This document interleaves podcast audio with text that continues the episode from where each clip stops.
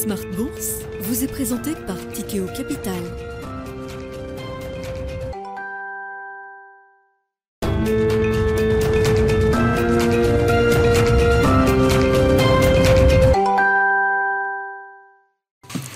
Bonjour à tous et bienvenue dans Smart Bourse. Smart Bourse, votre émission bourse deux fois par jour en direct sur Bismart à midi et demi. Tout d'abord, une demi-heure pour décrypter les marchés financiers à la mi-journée avant la grande édition du soir à 17h. Cette fois-ci, une heure pour revenir sur les actualités économiques, politiques, mais surtout financières et décrypter euh, la tendance des marchés financiers. Je vous rappelle que toutes ces émissions, euh, vous pourrez les retrouver en, euh, en replay pardon, sur le site bismart.fr, mais aussi en podcast sur toutes les plateformes de podcast. Et au de cette édition, les tensions géopolitiques sont venues se rappeler au souvenir des marchés financiers ce matin avec l'explosion euh, d'un missile hier sur le sol polonais. Euh, la Pologne qui est membre de l'OTAN, entraînant la mort de deux personnes. Si l'origine reste pour l'heure inconnue, plusieurs chefs d'État se sont exprimés pour éviter une escalade de tensions entre l'OTAN et la Russie. Le secrétaire général de l'OTAN a de son côté exprimé une opinion euh, partagée par Joe Biden quelques heures plus tôt, à savoir que le missile en question serait en fait un missile antimissile ukrainien qui aurait atterri par erreur sur le sol polonais. Euh, Jens euh, Stoltenberg, le secrétaire général de l'OTAN, estime donc qu'en l'état, rien euh, n'indique une attaque délibérée de la Russie contre un pays membre de l'OTAN. Et il estime d'ailleurs que la responsabilité de ce missile incombe tout de même à la Russie, dont les frappes régulières ont poussé l'Ukraine à riposter un risque d'escalade des tensions géopolitiques qui pourrait faire partie des éléments qui ont tempéré aujourd'hui l'euphorie qui avait touché toucher les marchés financiers ces derniers jours. On note euh, par exemple que le CAC 40 perd actuellement 0,65%, là où le DAX perd lui un peu plus de 1% à l'heure actuelle. Mais au sommaire de Smart Bourse, nous évoquerons aussi aux États-Unis euh, les marchés financiers qui ont ouvert en ordre dispersé alors que les ventes au détail pour le mois d'octobre ont progressé légèrement plus que prévu. Après la stagnation du mois de septembre, celles-ci font état d'une hausse de 1,3% sur le mois, là où le consensus attendait une hausse de 1%. Des ventes au détail stimulées par les achats de véhicules et la hausse des prix de l'essence, mais pas seulement, euh, car même hors automobile, hors carburant et hors matériaux de construction, ce chiffre ressort en progression de 0,7% en octobre, dépassant ainsi la première estimation de la statistique, mais aussi le consensus des analystes. Nous commenterons cette statistique dans un instant dans Smart Bourse au regard des perspectives de croissance de l'économie américaine pour la fin de l'année, mais aussi pour 2023. Et nous reviendrons enfin dans le dernier quart d'heure de Smart Bourse, dans le quart d'heure thématique sur le cours des matières premières. Les métaux euh, voient euh, leur cours dans leur ensemble progresser. Euh, euh, depuis quelques jours, avec notamment le cuivre et le zinc en tête. Nous décrypterons le contexte qui pousse ces métaux à la hausse avec Benjamin Louvet, gérant en matières premières chez Ophi Asset Management. Et nous en profiterons pour revenir sur le cours du pétrole, alors que l'OPEP revoit sa prévision de demande mondiale à la baisse pour 2022 et 2023. On se retrouve tout de suite.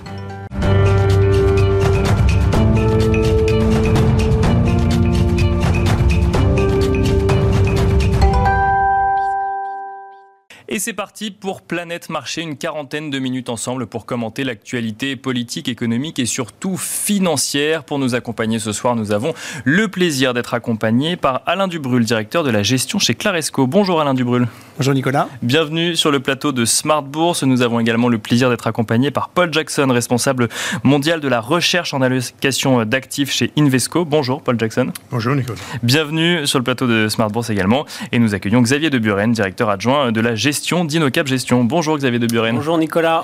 Bienvenue également sur le plateau de Smart Bourse. On va peut-être commencer avec vous, tiens Xavier de Buren, évoquer ce sujet géopolitique qui s'invite dans, dans, dans, une analyse des marchés, des marchés financiers. Euh, on a vu effectivement euh, des marchés financiers tempérer leur, euh, leur euphorie de ces derniers jours, voire même leur rallye, si on va revenir dessus dans, dans quelques instants. Il y a eu, j'ai envie de dire, une petite piqûre de rappel finalement des euh, tensions géopolitiques, de la guerre en Ukraine pour les marchés euh, financiers. Comment est-ce qu'on peut analyser euh, ce, ce moment, cette journée finalement, alors que le secrétaire général de l'OTAN et Joe Biden ont, rassuré finalement les marchés financiers, se sont montrés très prudents sur l'origine du missile? Oui, il y a pas mal de prudence. Effectivement, vous l'avez dit sur les, derniers commentaires euh, quant à l'origine de, euh, de, ce, drame, puisqu'il y a quand même eu, eu deux morts. Sur, sur les marchés financiers, c'est une piqûre de rappel, oui, mais après le tel rallye que les marchés euh, ont enregistré depuis, depuis un mois, il me semble assez normal que ce soit des occasions pour les investisseurs de prendre des, profits sur un certain nombre de, de valeurs qui ont vraiment très très bien performé. Hein. Je vous donne deux exemples sur les valeurs cycliques une valeur comme ASML a repris 40% en un mois. Mhm. C'est une méga euh, capitalisation. Euh, et puis, on l'a vu, euh, d'autres titres assez cycliques comme Alstom qui ont repris aussi 40%. Donc, il y a pas mal, je pense, d'arbitrages qui se font au sein des, au sein des portefeuilles. Et il faut dire qu'on a connu un rebond quasiment en, ligne droite. Et donc, ces petites piqûres de rappel, que ce soit euh, sur la guerre en Ukraine, ça pourra être sur d'autres données euh, macroéconomiques, même si sur les données sur l'inflation, on y reviendra certainement, vont plutôt dans le, dans le, dans le bon sens. Euh, mais voilà, je pense que c'est c'est plutôt une prise de profit que de s'inquiéter sur, sur, sur une escalade de la guerre en, Ukraine. Euh, et je pense qu'un élément aussi qui, peut illustrer ça, c'est qu'on n'a pas des valeurs liées à l'armement, que peuvent être Thales ou Rheinmetall en Allemagne, qui prennent 6, 8, 10%. On voit bien que c'est mesuré, et donc euh, ce point d'une escalade, je pense, est à mesurer. Alors, euh, vous mentionnez effectivement le, rallye qu'ont connu les marchés actions depuis euh, la fin du mois de septembre. Si on reste sur la zone euro, on évoquera effectivement après le chiffre de l'inflation aux États-Unis, la politique monétaire de la Fed, si tant est d'ailleurs que on ne l'évoque pas sur la partie zone euro. La, BCE a publié sa revue de stabilité financière et dans ce qu'elle indique, elle laisse entendre que les marchés financiers sont peut-être un petit peu trop optimistes par rapport à la suite en matière d'économie sur le sol européen, avec avec cette idée que le scénario d'une récession au moins technique en Europe est euh, valide à au moins 80% et que les marchés financiers n'auraient peut-être pas intégré euh, toutes les perspectives négatives à prendre en compte euh, pour l'économie européenne. Est-ce que là aussi, c'est une autre piqûre de rappel qu'il faut prendre en compte dans le rallye des marchés actuellement? Euh, malheureusement, il y a deux vitesses. Il y a la vitesse de la BCE qui est plutôt en retard et la vitesse des marchés financiers qui sont plutôt en avance et qui anticipent. Euh, c'est là, là les problématiques d'un côté d'un discours euh, et ensuite de performance. J'évoquais le rallye. je pense qu'on a rattrapé des valorisations et, des, et, des, baisses qui étaient bien trop marqué, avec un scénario euh, qui, euh, euh, de, de, récession très marqué, qui avait entraîné beaucoup de cours vraiment très très bas. Et on se rend compte finalement que d'un côté, on a du mieux du côté de l'inflation américaine, on en reviendra. Peut-être se dire que le pic de l'inflation aux États-Unis est derrière nous, qu'on est peut-être au niveau du pic aussi du resserrement monétaire aux États-Unis. À côté de ça, vous avez des données macroéconomiques qui tiennent plutôt pas mal. et bien sûr, une BCE qui est toujours en train de dire attention, il faut, il, faut être, euh, il, faut, il faut être prudent. Euh, oui, qui n'a pas laissé pour le moment d'indice d'un potentiel pivot à venir. Euh.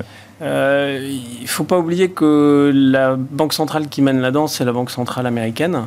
Euh, c'est ça qu'il faut regarder euh, et que c'est elle qui donne le là, je dirais, sur, le, sur le, la politique économique des autres, des autres banques centrales. C'est elle qui donne le là sur les niveaux de, de taux globalement dans le, dans le, dans le monde occidental. Donc, euh, voilà, il faut. Euh, la Banque centrale, elle, est obligée, elle était en retard. Hein. je vous rappelle qu'il y a encore pas très longtemps, elle disait que l'inflation était temporaire. On voit bien qu'elle ne l'est pas, que la Banque centrale européenne court un peu derrière cette, cette inflation. Donc, elle se doit de justifier ces hausses, ces hausses de taux qui ne sont pas terminées, c'est vrai. Euh, maintenant, la réalité économique euh, des entreprises montre dans leur discours, et on l'a vu lors de la publication des résultats, c'est qu'elles font face à une inflation qui ralentit. On est dans un phénomène de désinflation, c'est-à-dire qu'on voit euh, vraiment des cours des matières premières, des cours des intrants qui sont en train de, de baisser, de se normaliser. Un exemple, c'est l'indice du, du, fret euh, à Shanghai qui, qui est en baisse de 70% depuis le début de l'année, qui a perdu 60% sur les trois derniers mois. Donc on voit là, ça c'était des forces très importantes qui justifiaient, qui justifiaient une, une hausse de l'inflation. Et aujourd'hui, sur tous ces éléments-là, le discours des sociétés disent ça ralentit, ça va mieux, les chaînes, euh, euh, les, contraintes sur la chaîne de valeur sont en train de, de se normaliser. Donc c'est des éléments qui sont favorables. Donc il y a vraiment deux vitesses de réalité. C'est ça ce que le marché dit aujourd'hui. Donc on est euh, sur un, rallye qui pourrait aller jusqu'à la fin de l'année, selon vous, si on parle des marchés européens, mais qui sont d'ailleurs en lien évidemment avec les marchés américains? Euh, nous, chez InnoCap, on est plutôt à prendre des profits après le très bon rallye qu'on a eu depuis, euh, depuis un mois. On gomme je dirais, une, aberration de valorisation qui vraiment, euh, euh, il y a un mois, on, on, valorisait dans le marché une récession très très euh, très très très très dure. Je pense qu'on n'est pas dans cette réalité-là. Il y a certaines valorisations de valeurs qui étaient revenues sur des niveaux de, des valorisations de la grande crise financière, alors que la crise actuelle, ou en tout cas la récession actuelle, est totalement différente de ce qu'on a pu voir il y a il y a dix ans, il y a dix ans maintenant. Et je pense que c'est surtout un retour à la sélection de valeur, euh, où il va falloir aller chercher ces entreprises qui ont cette capacité à maintenir leur niveau de rentabilité, qui ont cette visibilité, ces entreprises qui apportent de la valeur ajoutée euh, à leurs clients. Euh, et c'est ça aujourd'hui qu'il faut aller chercher. On a fait le rallye, maintenant il faut se concentrer sur ces valeurs de, très bonne, de très bonne qualité, très bien positionnées sur leur business. On, y reviendra peut-être sur la façon de les, sélectionner. Euh, Paul Jackson, j'ai envie de vous poser la même question, euh, mais de manière un peu plus globale sur ce. effectivement, on a évoqué avec euh, Xavier de Buren les, les, piqûres de rappel pour mettre en regard effectivement du, rallye de ces marchés actions. Comment est-ce que vous l'interprétez ce rallye qu'on connaît depuis maintenant un peu plus d'un mois sur les marchés européens, mais aussi sur certains indices américains? Je, crois que d'abord, on, a vu des, des, niveaux très bas dans les marchés, donc peut-être il y a eu une descente trop exagérée. Euh, donc il y a une espèce de correction de, cette euh, tendance euh, baissière. mais je crois que le plus important a été il y a quelques semaines les, chiffres sur l'inflation aux US, qui a totalement changé les donnes dans les marchés. Donc depuis quelques mois, on, n'a vu que des surprises négatives. Donc les, euh, euh, les chiffres euh, d'inflation qui étaient plus élevés qu'attendus. Bien sûr. Et, puis finalement, on, a vu pour le mois d'octobre quelque chose qui a apporté une bonne nouvelle. Et les marchés, ils ont hyper bien réagi. Donc, une baisse des, des taux longs et une reprise des, des, marchés actions, surtout euh, les valeurs de, croissance, par exemple. Euh, et, donc, pour moi, c'est une... Euh, je crois que les marchés toujours sont en train de rechercher la, prochaine reprise. Donc, je crois qu'il y a cette histoire-là. J'en suis pas persuadé que, voilà, on est reparti pour toujours. je crois qu'il y aura des, des descentes et puis des reprises. Mais un de ces jours, peut-être assez tôt l'année prochaine, il y aura, il y aura cette transition d'une euh, d'un régime contractionnaire euh, dans les marchés vers un régime de, de, relance. Et donc pour moi, 2023, ça sera une année ça ne sera pas difficile, mais une année beaucoup plus... Euh, complexe?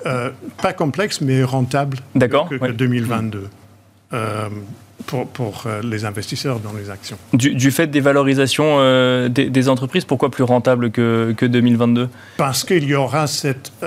2022 euh, a été complètement dominé par l'inflation et des, une resserrement très agressif Bien sûr, des, banques centrales. L'année prochaine, on, on, est en train de, on, sera en train de regarder, voilà, quand est-ce que la Fed a, va atteindre le, pic en termes de taux, terminal, oui, bien sûr. taux terminal. Et une fois que les marchés commencent à sentir, voilà, c'est prêt, je crois que les marchés vont, vont se relancer. Est-ce que, euh, justement, euh, Paul Jackson, dans vos, dans vos scénarios, euh, effectivement, on, peut lire que, alors, selon les commentaires, évidemment, certains voient un taux terminal à 5, d'autres à 5,25, d'autres disent qu'on n'en sait rien, qui pourrait aller jusqu'à 6. Quel est votre scénario, justement, là-dessus, sur les futures hausses de taux de la Fed? Il semble assez intégré, là, cette idée qu'on va ralentir les prochaines hausses de taux, c'est-à-dire qu'on serait plutôt sur 50 points de base. Mais votre, vous avez un scénario sur le taux terminal de, de la Fed? Dans les marchés, c'est pricé pour 5% et je crois que pour, moi, ça c'est euh, raisonnable. 5% euh, peut-être en mai, juin de l'année prochaine et puis euh, peut-être 4,50, 4,75 à la fin de l'année. Donc, une baisse pendant la deuxième partie de l'année. Une, baisse qui interviendra assez rapidement, du coup, après le, taux terminal atteint, pour le coup. J'ai envie de vous poser la même question, Alain Dubrul, effectivement, puisqu'on en arrive, on a commencé à en parler avec Paul Jackson sur ce sujet inflation, effectivement. Donc, euh, euh, Paul Jackson nous l'a rappelé, on l'a découvert jeudi dernier, euh, un chiffre qui a surpris, qui a surpris dans le bon sens du terme, donc 7,7% au mois d'octobre aux États-Unis dans sa version dans sa version globale, et qui alimente l'espoir, effectivement, de voir une Fed un petit peu moins restrictive que ce qu'on avait pu voir jusqu'alors. Les membres de la Fed eux-mêmes se sont exprimés pour dire attendez, ça n'est que le, début et pour l'instant notre stratégie n'a pas changé. Peut-être qu'on reviendra un tout petit peu effectivement sur nos prochaines hausses euh, de taux ou qu'elles seront euh, moins, moins conséquentes. Comment est-ce que vous analysez ce... Est-ce qu'on peut parler d'un nouveau chapitre qui s'ouvre actuellement sur les marchés? Non, c'est trop tôt pour le dire On peut certainement dire qu'il y a eu un, tournant, un pivot qui a été atteint parce que les marchés ont déjà monté en octobre alors que les nouvelles restaient mauvaises mais ils cherchaient désespérément euh, le signe que sur l'inflation, on avait atteint un petit peu ce pic. Alors, en octobre, clairement, les nouvelles n'étaient pas encore là, mais pour autant, on sentait que les marchés l'attendaient, cette nouvelle. Et quand elle s'est vraiment concrétisée, donc il y a une dizaine de jours, là, ça a été vraiment la libération, si je puis dire. Alors pourquoi? Parce qu'en fait, même si l'économie ralentit, enfin si l'inflation ralentit, c'est aussi que l'économie ralentit. Il y, a, certes les hausses de taux de banque centrale, mais c'est aussi que l'économie ralentit. Donc, si l'économie ralentit, ça veut dire que les résultats des entreprises vont quand même progressivement être moins en forme, euh, notamment en 2023. Bien sûr. Mais pour autant, c'est vrai qu'on était arrivé fin septembre, début octobre à une valorisation. Par exemple, en Europe, on valorisait 2023 à peu près 10 fois les résultats, ce qui est quand même très bas. Et on peut dire que dès qu'on dès qu'on a le sentiment que la hausse des taux longs, à défaut de baisser, mais au moins va plafonner, on peut se dire que 10 euh, fois les résultats, c'est quand même très bas et on peut se permettre d'absorber des, baisses de résultats l'année prochaine. À ce moment-là, on est peut-être plutôt à 11 fois ou 12 fois, mais ça reste euh, pas encore très cher. En attendant, la fameuse reprise peut-être attendue, moi je la vois peut-être peut un peu plus tard, en 2024, mais c'est vrai qu'au cours de l'année 2023, plus on va avancer, plus on va arriver vers le moment où la Fed va commencer à peut-être baisser ses taux et où l'économie va aussi redémarrer et les marchés mieux regarder de l'avant. Donc être aujourd'hui avec le rebond, on n'est plus à 10 fois 2023, on est à 12 fois. Alors certes, ça reste pas très cher. Probablement les estimations de résultats vont baisser, mais à partir du moment où les taux ne montent plus, ça peut se regarder. Après, c'est plus une question de, comme vous disiez, c'est une question d'arbitrage entre secteurs. Depuis un moment, on pense que dans un environnement plutôt où l'économie ralentit, c'est les sociétés qui sont de qualité, qui sont capables de maintenir leurs résultats, qui vont euh, bien s'en sortir. Au premier semestre 2022, elles ont été massacrées. Non pas que leurs résultats, au contraire, leurs résultats étaient toujours très bons, mais c'est la formidable hausse de taux qui a pesé sur les multiples. Alors maintenant, sur les niveaux absolus, aujourd'hui, on est, avec le rallye, là, on est presque retrouvé les niveaux du, de mars dernier. On est plus que 5 ou 10% en dessous de la fin d'année 2021. Mhm. Mais on a quand même des taux qui sont 200 points de base plus élevés, une économie qui est ralentie et des résultats qui vont être moins bons. Donc attention, mais c'est vrai que les marchés regardent surtout la dynamique de taux, presque plus encore que le niveau absolu. Donc là, on a franchi un sommet, donc il y a évidemment une détente une détente actuelle. Euh, alors effectivement, mais euh, de, ce que je comprends de ce que vous nous dites, effectivement, donc le marché regarde la dynamique de hausse de taux avec euh, quand même cette idée à prendre en compte qu'on intègre une nouvelle normalité, c'est-à-dire que c'est pas parce que la Fed rebaissera ses taux demain qu'on reviendra sur des taux obligataires comme on les a connus il y a deux ans, ou qu'on reviendra dans un environnement aussi accommodant qu'on a pu le connaître il y a quelques années. Bah, c'est vrai que de ce point de vue, quand on regarde les différents secteurs, je pense qu'il y a quand même certains secteurs qui n'ont pas encore, euh, ou même les ménages, hein, qui n'ont pas forcément pris en compte euh, ce que veut dire un, retour à des taux un peu plus normaux. Hein. On avait quand même des taux qui étaient anormalement bas dans les dernières années. Par exemple, pour les emprunteurs immobiliers, ça veut dire qu'on n'est plus à 1%, mais on va se diriger, même si les taux euh, s'arrêtent de monter, on va quand même aller vers du 3%. Aux États-Unis, on est à 6, peut-être qu'on reviendra à 5 d'ici, des mortgages à 5%. C'est quand même des choses qui vont freiner la demande de logement. On voit, et ça c'est vrai en Chine, en Europe et aux États-Unis, on a un gros ralentissement euh, sur les, permis de construire et sur les projets de construction neuve mmh. qui vont immanquablement se traduire dans un ralentissement économique, au moins pour ces secteurs l'année prochaine. Donc attention. Et puis sur l'inflation, ben, il y a deux temps. Le premier, c'est qu'on a des signes, en effet, depuis le mois de juin, en fait, si on regarde très en amont, de ralentissement de l'inflation. C'est vrai que ça a tardé à arriver jusqu'au prix de la production, voire au prix de la consommation. Il ne faut pas non plus s'attendre, euh, moi je ne suis pas convaincu qu'on va retomber très vite à 2%. D'abord parce qu'il y a des effets différés. Regardez par exemple en France, l'énergie, on va les prix de l'électricité pour les particuliers vont monter de 15% en janvier, mais ils auraient dû en fait doubler. Donc si on retarde ces hausses, on est parti pour quand même pas mal de trimestres de hausse, même si en amont ça redescend. Et puis, euh, mais globalement, on est quand même sur, une, sur maintenant une inflation qui va être un petit peu moins violente et ça, ça va aider les marchés. Mais l'autre question qu'il faut se poser à moyen terme, c'est où va atterrir l'inflation? Alors en 2000, euh, si on regarde par exemple pour l'Europe, cette année, euh, dans l'Union européenne, on n'est pas loin de 10. Bon, la France est un peu mieux, mais là, mais sur l'année prochaine, on attend quand même 6%. Donc, certes, si ça va en décroissant. Bien sûr, par rapport à 10, complètement. Les marchés aimeront, mais le consommateur, qui finalement en 3 ans, il aura pris entre 15 et 20% d'inflation, alors que les salaires en 3 ans, allez, vont progresser plutôt de 10, côté consommation, ça ne va pas euh, l'aider à consommer malgré Oui, ça, hein. c'est qu'il ne suffit pas de revenir à 2% si jamais on est passé, on est passé par des phases à plus 10 ou, euh, ou plus 5 l'année d'après. En fait, revenir à 2% dans 3 ans euh, n'enlèvera pas les hausses de prix. d'achat, elle sera quand même là. Et d'autre part, il y a des facteurs, à mon avis, qui pourraient plaider pour une inflation durablement euh, plus élevée que 2%, notamment la transition énergétique qui fait que même si euh, il y avait un peu plus de gaz russe, enfin, clairement, on voit bien que maintenant, on est parti pour la transition énergétique et que l'énergie coûtera plus, un peu plus cher à l'avenir. La relocalisation aussi, le fait d'avoir une économie plus circulaire, moins, de dépendre moins du grand import, ça veut peut-être dire aussi plus de flexibilité, mais aussi des coûts un peu plus élevés si on produit dans, sa zone. Et puis, sur le marché du travail, a priori, Bon, probablement qu'avec la récession, on va avoir un peu moins un peu plus de chômage, mais pour l'instant, le, marché du travail reste très tendu et on peut se poser la question de savoir si c'est uniquement lié à l'économie ou à un nouveau changement, un, changement de comportement des, ménages ou des acteurs. Et si le travail reste rare, bah, il va rester plus cher. Donc du coup, euh, je sais pas, par exemple, ce matin, on avait euh, Technicolor dans la partie studio qui annonce un énorme profit warning qui n'est pas lié à la demande, mais à une incapacité à garder ses équipes ou à recruter des gens. Donc, euh, si le travail restera, bah, c'est potentiellement inflationniste. Donc, si on arrive à terme avec une inflation qui ne redescend pas à 2, mais ne serait-ce que 3 ou 4 ça n'empêchera pas l'économie de tourner. En revanche, pour les banques centrales, lorsqu'il va falloir baisser les taux, si la nouvelle norme c'est 3-4%, ça, ça, limite un peu le potentiel de baisse.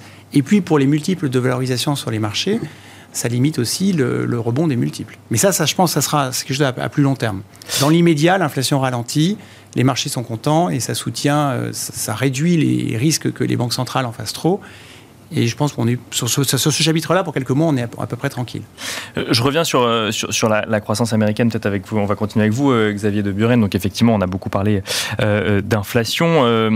il y a cette idée, effectivement, d'agissement de, de, la Fed en lien avec ce, ce chiffre de l'inflation, mais également d'impact sur cette croissance américaine avec des scénarios de récession attendus aux États-Unis ou, ou en Europe. Mais en même temps, donc on voyait, on a euh, découvert les, ventes au détail euh, encore, encore cet après-midi. Euh, on entend de plus en plus, de, où on peut lire de plus en plus d'analyses dire mais on attend tellement cette récession que finalement elle, aura, elle n'aura jamais été aussi bien préparée. Quel est votre scénario sur l'impact que peut, que, que peut avoir cette politique monétaire sur la croissance aux États-Unis en 2023 bah, c'est que pour l'instant, c'est plutôt pas trop mal piloté quand on regarde. C'est ce que je disais euh, au début sur les chiffres macro, et, vous l'avez évoqué, qui sont plutôt, plutôt assez bien orientés, que ce soit de la consommation, que ce soit de l'investissement. Alors effectivement, il y a des, il y a des pans, on l'a évoqué, sur euh, l'immobilier, euh, etc., qui, sont dans une forme qui, qui, sont beaucoup plus difficiles. Maintenant, je crois que tous, tous ces pans-là, c'est plutôt de la normalisation de marchés qui avaient été exagérément très bien, très bien orienté, dû à la, à la, politique de taux réel euh, négatif qui était à l'œuvre depuis une dizaine d'années. De, de, bulle, on peut presque, on peut utiliser ce terme-là pour parler d'immobilier ou? Bah, pour l'instant, euh, pour l'instant, l'atterrissage se fait plutôt sans trop de casse. Alors, euh, bon, tout dépend où. Chine, oui, mais, ce que c'est plutôt bien, bien piloté. On, a un dégonflement et pas un éclatement de ces, euh, de, ces bulles pour le moment. Alors après, il y a, des épiphénomènes, que ce soit les, les, crypto-monnaies ou, l'immobilier en, en, Chine, mais c'est plutôt assez bien piloté euh, et c'est parce que, alors malgré des hausses de taux qui sont des marches qui sont élevées et, qui se font de, façon très rapide, ça, passe plutôt bien. Pour revenir sur la croissance, la croissance américaine, vous l'avez dit, il y avait eu pas mal de craintes dans le marché en disant attention, ça va ralentir. Ce qu'on constate, c'est que finalement, euh, on va plutôt sur, euh, sur un, ralentissement euh, de la croissance aux États-Unis, plus forcément euh, d'une récession euh, prolongée. Et ça, c'est des éléments qui sont, qui sont favorables pour, le, pour les marchés américains et évidemment aussi pour les marchés, pour les marchés européens qui suivent, qui sont dans l'aspiration des, des, des, marchés américains. Donc, le scénario, c'est difficile de, bien sûr, se prononcer sur, sur les États-Unis, mais encore une fois, c'est assez bien, c'est assez bien géré.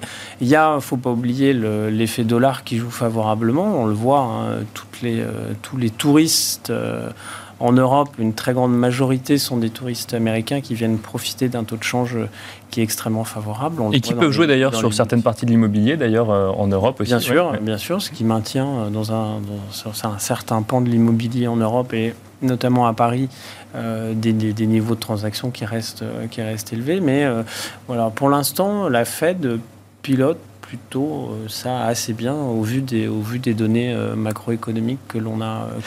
Avec euh, cette prise de parole de Laëlle Brennard qui, euh, qui, explique quand même que le, sujet du marché du travail aux États-Unis est un sujet qui est quand même assez complexe à aborder euh, dans la compréhension qu'on peut en avoir justement. Alors effectivement, on, l'a évoqué rapidement avec Alain Dubrul aux États-Unis mais aussi en Europe, mais il y, a cette, cette donnée-là qu'il faut prendre en compte et qui risque de compliquer un petit peu, complexifier un petit peu le travail de la Fed sur l'année prochaine. Alors sur, sur, le marché du travail américain, ce qui est intéressant de voir, c'est que finalement, bah, quand l'argent n'est plus gratuit, bah, toutes, les, toutes les grandes sociétés tech américaines euh, se mettent à licencier. Euh, donc ça, c'est l'illustration de tout ce qui s'est passé depuis 10 ans, où finalement, euh, ce sont des sociétés qui, sont, qui ont une croissance formidable, que ce soit en termes de chiffre d'affaires, mais aussi en termes d'employés, parce que elles pouvaient recruter des gens avec de l'argent gratuit. Et puis, ben, voilà, quand, une partie de l'équation euh, change, à savoir cette euh, hausse de taux, eh bien pour la première fois, on voit tous ces grands groupes euh, de tech américains qui se, mettent, se mettent à licencier. Mais c'est sûr, c'est sûr que l'emploi est un, est un, est un élément fondamental dans la conduite des, des, politiques monétaires des, des, banques centrales, et notamment, notamment aux États-Unis, où finalement on a plusieurs forces contradictoires qui sont, qui sont encore en jeu sur certains profils. Euh, on a un manque extrêmement criant euh, de main-d'œuvre. On a euh, la crise sanitaire aussi qui a fait sortir pas mal de, de catégories de, de, travailleurs hors du marché, du marché du travail parce que bah, finalement euh, elles ont trouvé un équilibre peut-être euh, chez eux. Différent. moins, mmh. différent. Euh, le coût de, du nounou, par exemple, qui est élevé. Enfin voilà, il y a des arbitrages qui sont, qui sont faits.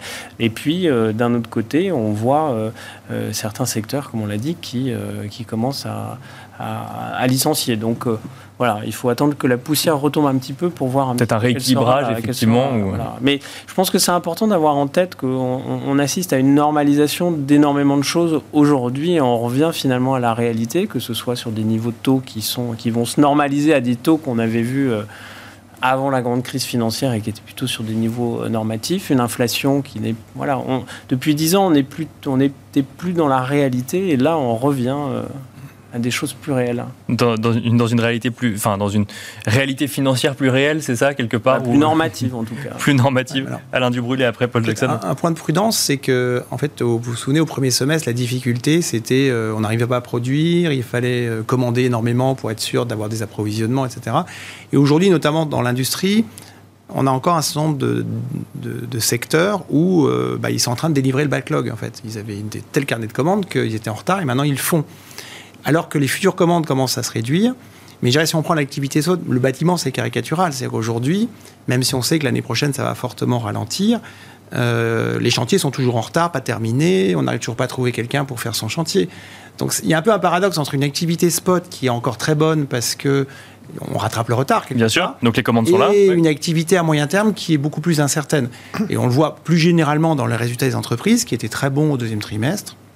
Finalement encore pour la plupart des entreprises très très correctes au troisième trimestre. Alors là, sur les perspectives, on les sent un peu plus prudents, évidemment, mais pas non plus cataclysmiques, mais il y a quand même une grande incertitude.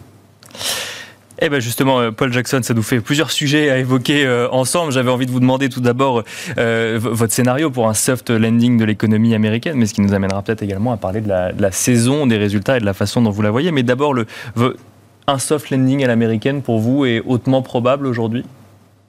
Je crois que c'est possible. Je, dirais qu'il y a une probabilité de récession aux US qui est moins élevée qu'en Europe. Euh, mais quand même, il y a certains éléments inquiétants aux, US. D'abord, on, parlait là de, la construction des fabrication des, des, maisons et avant chaque récession depuis 1950, il y avait cette descente d'activité dans, dans la construction des maisons. Et on le voit clairement aujourd'hui.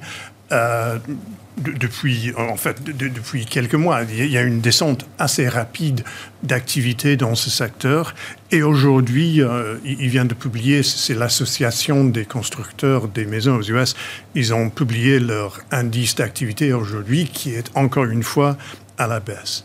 Euh, donc pour moi, ça c'est toujours un élément inquiétant. Ça ne nous amène pas en récession immédiatement, pas, forcément immédiatement, mais euh, souvent, il y a très souvent, il y a une récession qui suit cette euh, descente d'activité dans, ce secteur. Euh, deuxièmement, pour moi, la Fed a, commis des, erreurs depuis 30 ans. Cette erreur après erreur en soutenant les marchés financiers. Mais depuis la, pandémie, il y avait clairement une erreur en étant hyper accommodant, comme la plupart des, banques centrales, et en changeant cette politique très rapidement, je crois que on augmente la, probabilité d'un accident quelque part, soit dans l'économie, soit dans le système financier. Donc, je crois qu'aux US, ils ne sont pas sortis de l'auberge euh, l'année prochaine peut toujours euh, être assez difficile en termes de, croissance. Et si on regarde trimestre par trimestre, il y a une décélération de la, les dépenses sur la consommation. Je crois que dans les deux derniers trimestres, il y a une descente dans les chiffres de l'investissement. Mm-hmm. Et normalement, c'est l'investissement. La consommation, consommation est le, le, le, composant le plus important dans le, dans le PIB.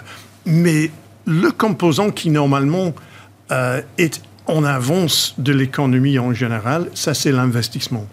Et avec le fait qu'il y a cette descente, je crois que pendant deux trimestres, euh, pour moi, il y a des, sonnettes qui, euh, qui, clochent quelque part. donc, je ne, suis, pas convaincu que les US vont éviter cette récession, mais comme je disais au départ, c'est moins probable que en Europe, parce qu'ils n'ont pas les mêmes problèmes venant du problème d'énergie, le, secteur euh, énergétique euh, en, Europe.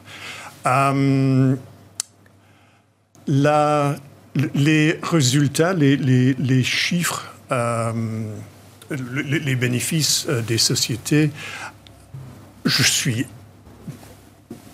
dans le monde entier, je suis très impressionné par le fait qu'on n'a pas vraiment eu une descente au, niveau industriel euh, des bénéfices. Les problèmes dans le marché action cette année, c'était lié à l'augmentation des taux longs. C'était pas du tout la descente des, bénéfices, si on regarde euh, d'une manière générale.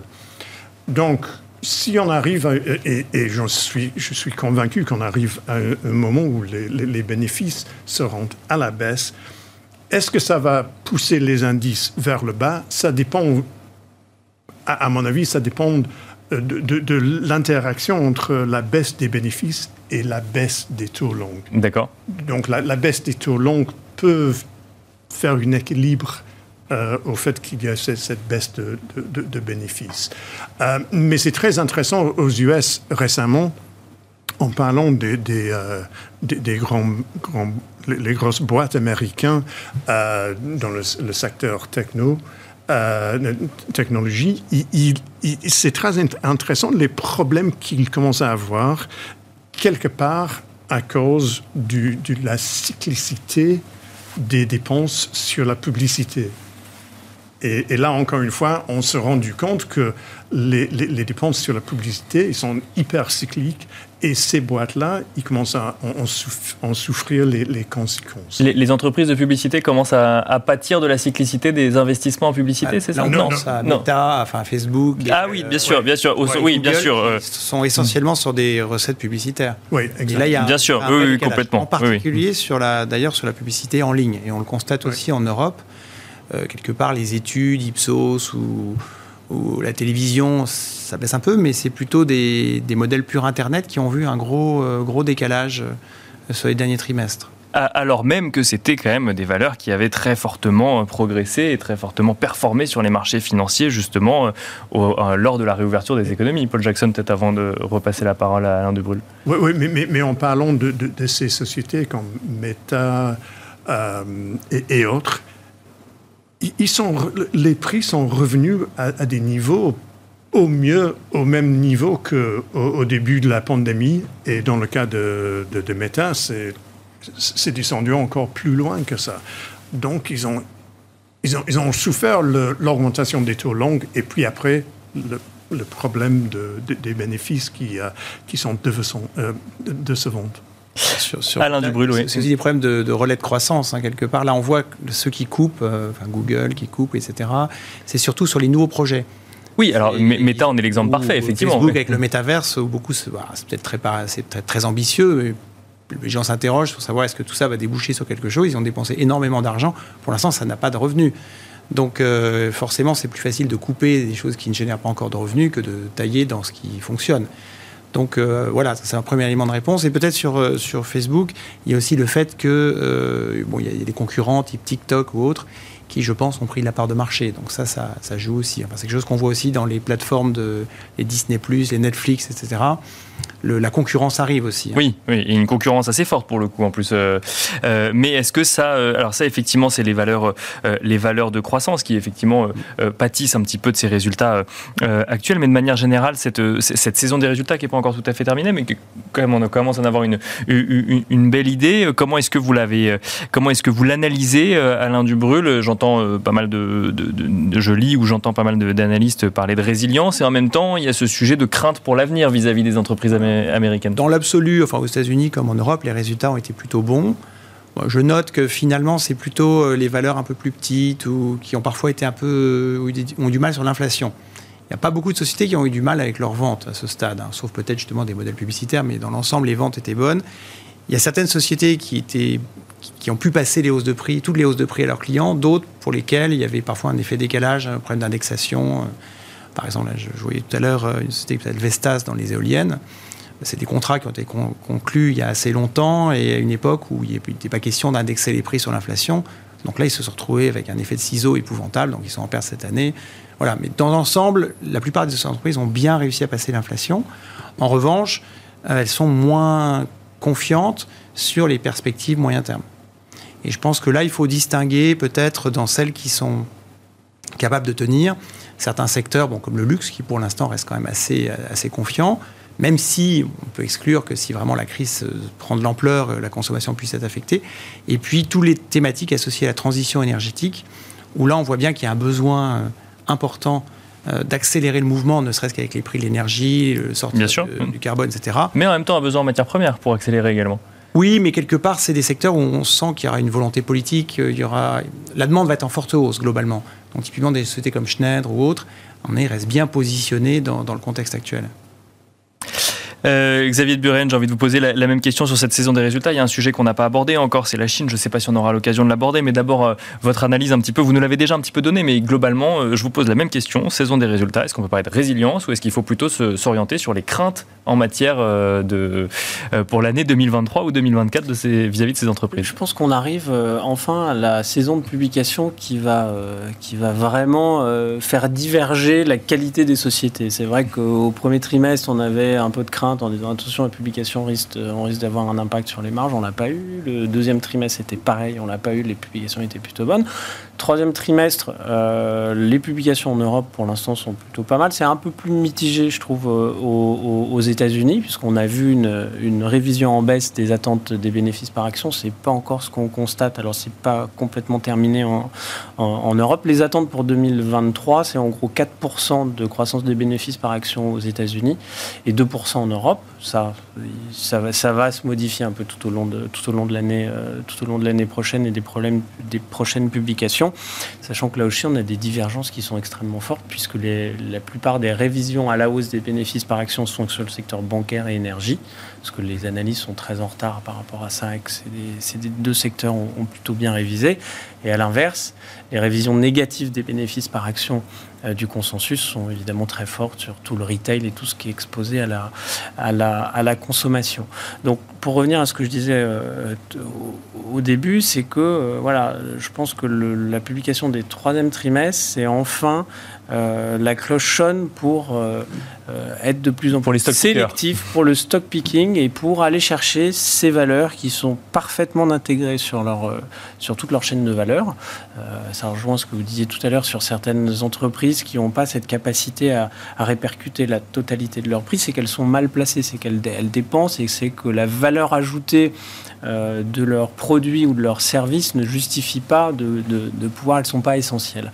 Donc il faut se concentrer sur ces entreprises essentielles, ces entreprises qui apportent de la valeur ajoutée euh, à leurs clients, qui apportent euh, d'être beaucoup plus efficaces, des solutions pour être beaucoup plus efficaces, des solutions pour euh, gagner en productivité. Et ces, ces entreprises-là qui vont pouvoir sortir du lot et qui ont devant eux une très bonne visibilité. Vous avez évoqué Schneider qui est un bon exemple, qui apporte des solutions aux entreprises pour moins consommer, pour être beaucoup plus efficaces. Et il y a plein de sociétés comme ça qui ont une telle part de marché ou en tout cas une telle différenciation euh, dans leurs produits euh, on peut citer euh, Lectra, on peut citer SES Imagotag notamment. Il y a pas mal d'exemples sur lesquels il va falloir se concentrer aujourd'hui. C'est à travers ces, ces, ces, entreprises qui vont nous permettre de passer entre les difficultés et les gouttes d'un ralentissement économique. Donc, donc se concentrer plus sur la valeur apportée que sur la capacité à faire passer des nouvelles hausses de prix bah, Tout ça est lié. Tout ça est forcément lié, si d'accord. Si vous avez un produit euh, qui permet de faire économiser de l'argent à des clients qui apportent une longue d'avance en termes de technologie. Euh, quand, vous, quand un chef d'entreprise doit faire un des choix euh, d'investissement, il va privilégier des, solutions qui lui apportent quelque chose, qui vont lui permettre de gagner de l'argent, de rentrer dans ses frais le plus rapidement possible, de, de, gagner en différenciation par rapport aux concurrents. Donc c'est là où il faut être positionné. Euh, et ces entreprises-là, euh, on parlait d'ASML. ASML a un pouvoir de fixation de prix qui est total, puisqu'ils ont 100% de part de marché sur, euh, sur les, les, les, machines qui vendent de dernière génération. Donc quand vous êtes essentiel sur une chaîne de valeur, vous avez cette capacité et vos clients sont conscients de, de la valeur ajoutée, de la différenciation que vous leur apportez, euh, et donc bah, ils ne discutent pas les prix. On, continue avec vous, euh, Paul Jackson, de manière plus générale. Qu'est-ce que vous regardez euh, actuellement euh, dans, dans, le marché? Alors c'est vrai qu'on n'a pas du tout parlé de la Chine ou autre. Qu'est-ce que vous regardez de manière générale? En parlant de la Chine, je trouve que les, les, valeurs chinoises sont, sont assez bon, bon marché. Donc, pour moi, c'est un marché qui m'intéresse. je crois que les perspectives en Chine en 2023 vont s'améliorer. Euh, ils n'ont pas les mêmes problèmes d'inflation qu'en Europe ou aux US. Donc c'est un, un, marché que, que j'aime bien. Mais je crois que dans l'ensemble, en général, c'est la descente, la rapidité de la descente de l'inflation euh, qui sera très importante dans les, mois et les trimestres à venir. Et à mon avis, euh, il y aura une descente, descente, assez rapide. Pas forcément dans le, le corps, dans l'inflation corps, mais dans le, dans le headline inflation, il y aura une descente très rapide euh, parce qu'on a eu cette baisse des, prix des comos. Euh, déjà aux US, on, voit qu'il y a une décélération dans les salaires. Euh, il y a pas mal de, blocages dans le système mondial qui, qui, ont été déjà réglés. Donc pour moi, l'inflation va descendre assez rapidement. Mais oui, 2%, oui, ça sera c'est pas pour tout de suite. pas pour 2023. pas pour 2023. Pas, pour, tout de suite. Alain Dubrul, même question euh, euh, générale. Qu'est-ce que vous regardez dans le contexte de marché actuel? Dans ce qu'on regarde, juste pour rappeler les sociétés dont on parlait tout à l'heure, hein, celles qui vont résister, etc., c'est celles qui ont le plus souffert boursièrement au premier semestre à cause de la hausse des taux. Hein.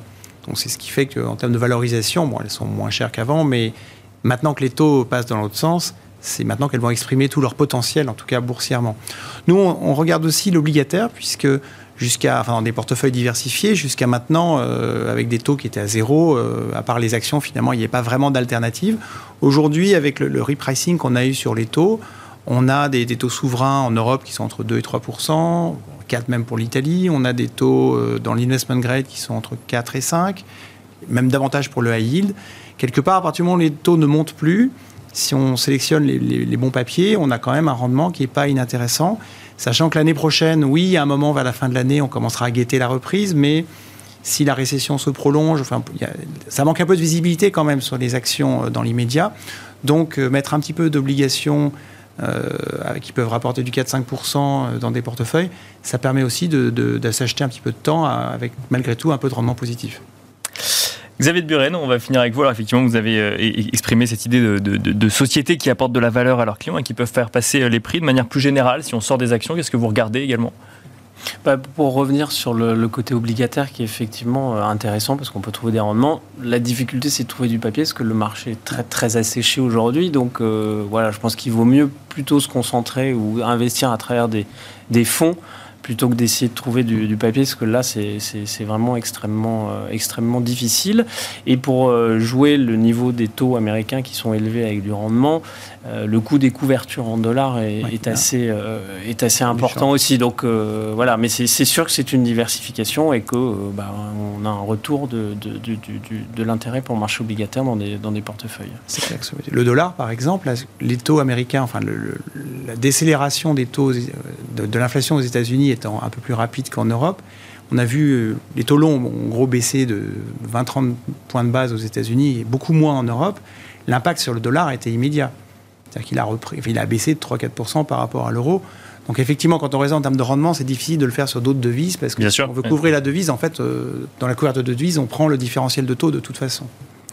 On, finira là-dessus. Merci beaucoup euh, Alain Dubruy. Je rappelle que vous êtes directeur de la gestion euh, chez Claresco. Merci Paul Jackson, responsable mondial de la recherche en allocation d'actifs chez Invesco. Et merci Xavier de Buren, directeur adjoint de la gestion d'Inocap Gestion. Merci à tous les trois. Et quant à nous, on se retrouve tout de suite dans le dernier quart d'heure de Smart Bourse.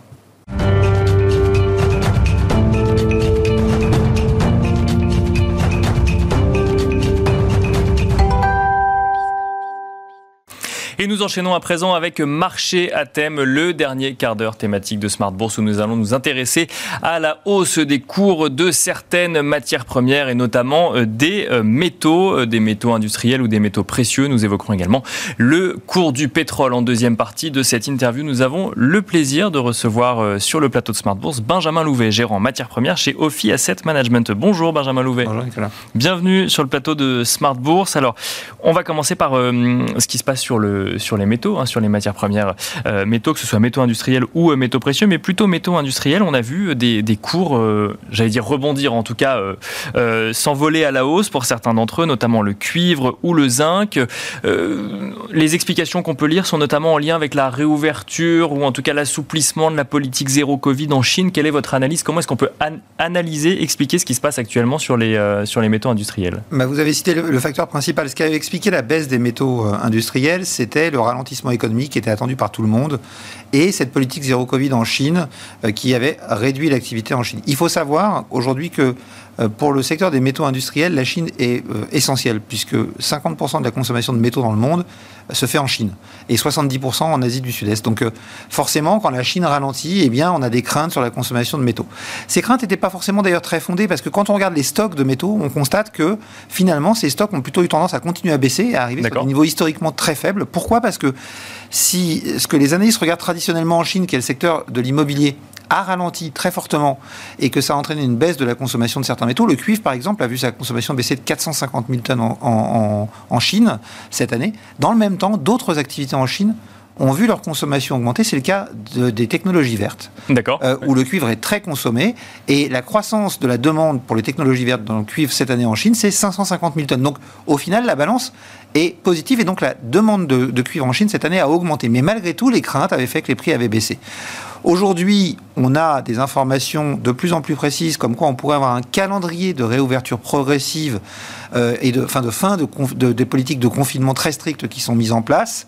Euh, et donc, évidemment, le marché est obligé d'en tenir compte parce qu'on a des marchés, je le disais, sur le marché physique qui sont tendus, des besoins énormes, des besoins à cause de la transition énergétique également, dont on sait qu'ils vont être très importants pour le secteur des métaux parce que on ne fait pas d'électricité avec du vent ou avec du soleil, mais avec un transformateur qui convertit l'énergie du vent ou du soleil en électricité, et que ce transformateur, il est fait principalement de métaux.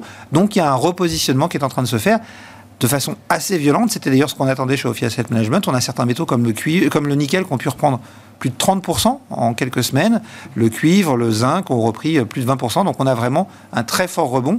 Et pour nous, sauf à ce que la Chine redeviennent beaucoup plus contraignantes, c'est peut-être le début de la grande tendance que nous attendons sur les, les, métaux industriels en raison de la transition énergétique et de la demande qu'elle va générer. Bah, surtout qu'on n'a pas encore toutes les mesures de soutien à l'économie euh, chinoise, mais on a notamment euh, pu, pu lire que le, le, gouvernement chinois va soutenir l'accès au crédit de promoteurs en difficulté pour finir les chantiers justement. Donc là aussi, ça va impliquer une demande supplémentaire en matière de certains métaux. Exactement, vous avez tout dit. Il y, avait, on avait eu l'impression après le congrès du Parti communiste chinois que il y avait l'économie passait un peu au second plan et pourtant ces derniers jours on a encore annoncé des mesures de soutien aux promoteurs immobiliers. Et donc tout ça amène à redonner un peu plus d'optimisme euh, sur les matières premières. Et puis bah, ça a entraîné aussi une reprise euh, des, des, monnaies euh, autres que le dollar par rapport à ce dollar. Les matières premières étant échangées en dollars au niveau international ça a donné un peu de pouvoir d'achat aux, aux, autres pays. Et donc ça a eu tendance à mettre une pression haussière sur le cours des métaux. Et donc il faut, il faut s'attendre à ce que cette pression haussière continue pour la fin de l'année 2022 et 2023 alors, pour nous, c'est une tendance séculaire. Il y, aura de la volatilité, forcément, parce qu'on a encore des craintes sur l'économie. On va probablement avoir une récession en Europe, possiblement une récession aux États-Unis, avec les banques centrales qui ont décidé de ralentir l'économie. Donc, même si l'économie chinoise est prépondérante, s'il devait y avoir un ralentissement fort dans la zone occidentale, évidemment, ça aurait un impact sur la demande. Mais la tendance, elle est séculaire sur le marché des métaux. Je vous le disais, quand on voit les volumes, l'Agence internationale de l'énergie en a parlé, la Commission européenne en a parlé, l'OCDE en a parlé, euh, le monde, la Commission européenne, tout le monde se rend compte du problème qu'on a, la Banque mondiale, tout le monde se rend compte du problème qu'on a. On parle de volumes de consommation qui vont être multipliés par 30, par 20, par 40 suivant les métaux. C'est le cas pour le lithium, c'est le cas pour le cobalt, c'est le cas pour le nickel, c'est le cas pour le cuivre. Et donc il va falloir faire face. Et aujourd'hui, on n'est pas prêt et on n'ouvre pas des mines en claquant des doigts. Ça prend entre 7 et 10 ans. Donc on va avoir probablement à un moment des très fortes tensions sur ces métaux. Donc une belle tendance à attendre avec peut-être un peu de volatilité. Les marchés de matières premières, price, l'équilibre offre-demande à un instant T. Donc si à un moment on devait avoir un ralentissement, forcément on aurait des corrections qui pourraient peut-être constituer les points d'entrée si les investisseurs font le même pari que nous et la même analyse que nous, que cette tendance est une tendance pour le long terme. Alors, en revanche, si on change un petit peu de matière première et qu'on regarde ce qui se passe du côté du pétrole, l'OPEP, pour le coup, euh, ne prévoit moins de tension en matière de demande, puisqu'elle abaisse sa prévision euh, de demande pour, pour 2022 et pour 2023. Elle anticipe une baisse de la demande pour euh, arriver à 2,5 millions de barils par jour en 2022 et 2,2 millions de barils par jour l'année prochaine. Est-ce que mais il y a un effet vase communicant ou, pas du tout? Non, parce que ce que vous dites n'est pas tout à fait exact. Elle prévoit un ralentissement de la croissance de la demande. C'est-à-dire que cette année, on attendait 2 600 000 barils par jour de consommation supplémentaire, et on a revu ça à 2 500 000 barils par jour. Mais c'est une demande supplémentaire. Et pour l'année prochaine, on a revu à la baisse, mais on attend toujours 2 200 000 barils par jour de consommation. Supplémentaire, bien sûr. Supplémentaire. Bien sûr. Et donc, on a, malgré le ralentissement économique, toujours les effets de la politique post-Covid. On a le secteur aérien qui est en train de réouvrir. Le secteur aérien, c'est 8% de la consommation de produits pétroliers dans le monde. On est encore qu'à 90%. Si on revient à plein, ça fait de la consommation supplémentaire. Et on a euh, une consommation globalement qui se porte bien dans le secteur pétrolier. Euh, il se trouve aussi qu'à côté de ça, on n'a pas encore toutes les alternatives qui sont prêtes parce que la transition énergétique ne va pas assez vite aujourd'hui. J'espère que la COP27 sera l'occasion de prendre des engagements de ce côté-là. Et quand vous n'avez pas les sources alternatives qui sont disponibles, eh bien, vous restez sur les sources d'énergie que vous connaissez, ce qui fait qu'on a toujours une croissance de la demande de pétrole. Et en face de ça, les investissements ont été insuffisants ces dernières années. On le voit bien, avant que l'OPEP décide de réduire sa production il y a quelques semaines maintenant, euh, ils avaient du mal à tenir les quotas, les objectifs qu'ils s'étaient fixés en termes de production. Ils étaient, les pays de l'OPEP, tous ensemble, 1 300 000 barils par jour en dessous du seuil de production qu'ils s'étaient fixé. Donc ça, ça doit nous inquiéter pour l'avenir et nous faire dire que la relative stabilité qu'on connaît actuellement sur les prix du pétrole, qui est sans doute liée, je le disais, à ce ralentissement économique dans les pays occidentaux, euh, est liée aussi au fait qu'on ait un début de saison automnale relativement doux, euh, pourrait ne pas durer. Le patron de Saudi Aramco, euh, la compagnie nationale saoudienne, le disait il y a quelques semaines dans une interview. Rendez-vous compte que si l'année prochaine la Chine rouvre et si l'Occident sort de la, de la récession qu'on lui annonce, eh bien on va se retrouver très vite dans une situation où l'offre aura beaucoup de mal à suivre la demande sachant qu'en plus, pour maintenir les prix sous pression, un certain nombre d'États ont utilisé leur stock, c'est le cas des États-Unis qui ont utilisé leur stock stratégique, et que l'Agence internationale à l'énergie annonçait hier que les stocks, les stocks de pétrole au niveau mondial sont au plus bas depuis 18 ans. Donc réduction des stocks, difficulté à augmenter la production, et dans le même temps une consommation qui, elle, continue de croître On sait comment tout ça se termine. Normalement, ça se termine avec des prix qui continuent à monter. Donc il faut rapidement sortir de cette dépendance aux énergies fossiles, d'autant que je vous rappelle qu'on a un autre facteur qui va venir aggraver tout ça, c'est que normalement le 5 décembre, l'Europe entame son, euh, son interdiction d'importation du pétrole russe, ce qui va encore rajouter de la pression sur le marché du pétrole. Donc ne pas trop s'emballer sur la baisse, sur la correction relative et sur la stabilité relative qu'on voit sur les prix du pétrole aujourd'hui. Mais alors, si, si, euh, si, si d'un côté on a la situation telle que vous nous la décrivez euh, en matière de pétrole et que de l'autre, effectivement, euh, sur les énergies renouvelables, on est loin d'assumer effectivement ce qu'on ne pourrait pas, l'énergie qu'on ne pourrait pas obtenir à, base de pétrole, qu'est-ce qui reste comme solution? Il faut se tourner du côté du gaz ou là aussi, pour le coup, la situation s'avère plus complexe pour les années à venir? Eh bien, on se retrouve en face d'une situation qui est très compliquée de, transition. C'est quelque chose qu'on n'a jamais fait dans l'histoire, puisque jusqu'à maintenant, on a empilé les sources d'énergie. Quand on a découvert le, le gaz, c'est pas pour ça qu'on a arrêté d'utiliser le charbon. Quand on a découvert le pétrole, on a continué à utiliser le gaz et le charbon. Là, il faut tout repenser. Et la question qui se pose, c'est qu'on a voulu très vite arrêter les énergies fossiles, mais on n'a pas assez vite accéléré sur les solutions de remplacement. Donc on a mis un peu la charrue avant les bœufs, et aujourd'hui on se retrouve face à, à, cette, contrainte. Et donc on n'a qu'une solution en réalité, c'est d'accélérer la transition énergétique. Et de ce côté-là, ça devrait entraîner une très forte tension sur le, prix des métaux. Tout ça pourrait entraîner notamment un, un regain ou un surcroît ou un maintien en tout cas euh, de l'inflation au-delà de ce qui est attendu pour l'instant par les, banques centrales. Donc euh, peut-être encore quelques difficultés à venir du côté sur le front de l'inflation. Un, mot peut-être rapide euh, du, gaz. Est-ce que là aussi on s'attend euh, potentiellement à une, à une inflation des, des, prix du gaz? Alors à très court terme, la situation c'est très franchement détendue. Pourquoi? Parce que je le disais, on a un début de saison automnale euh, très, très doux, donc peut-être un peu moins de demande. On a ce ralentissement économique. On a eu aussi des fermetures d'activités compte tenu de la forte hausse de prix du gaz qu'on avait pu connaître en Europe. Hein. On a des activités de fonderie d'aluminium ou de zinc qui ont fermé.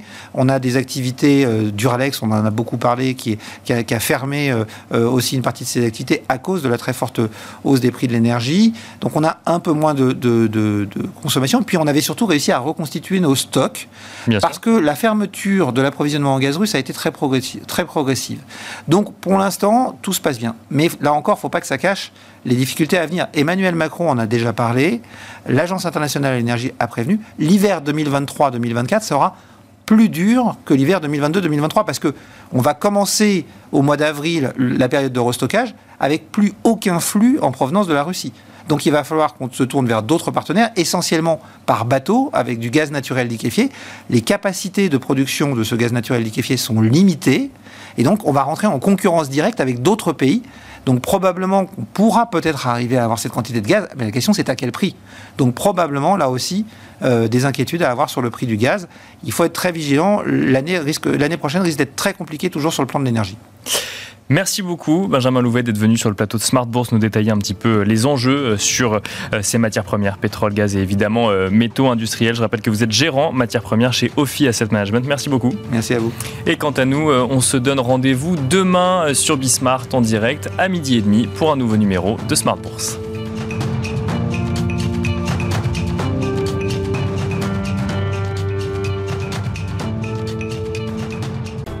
Smart Bourse vous a été présenté par Tikeo Capital.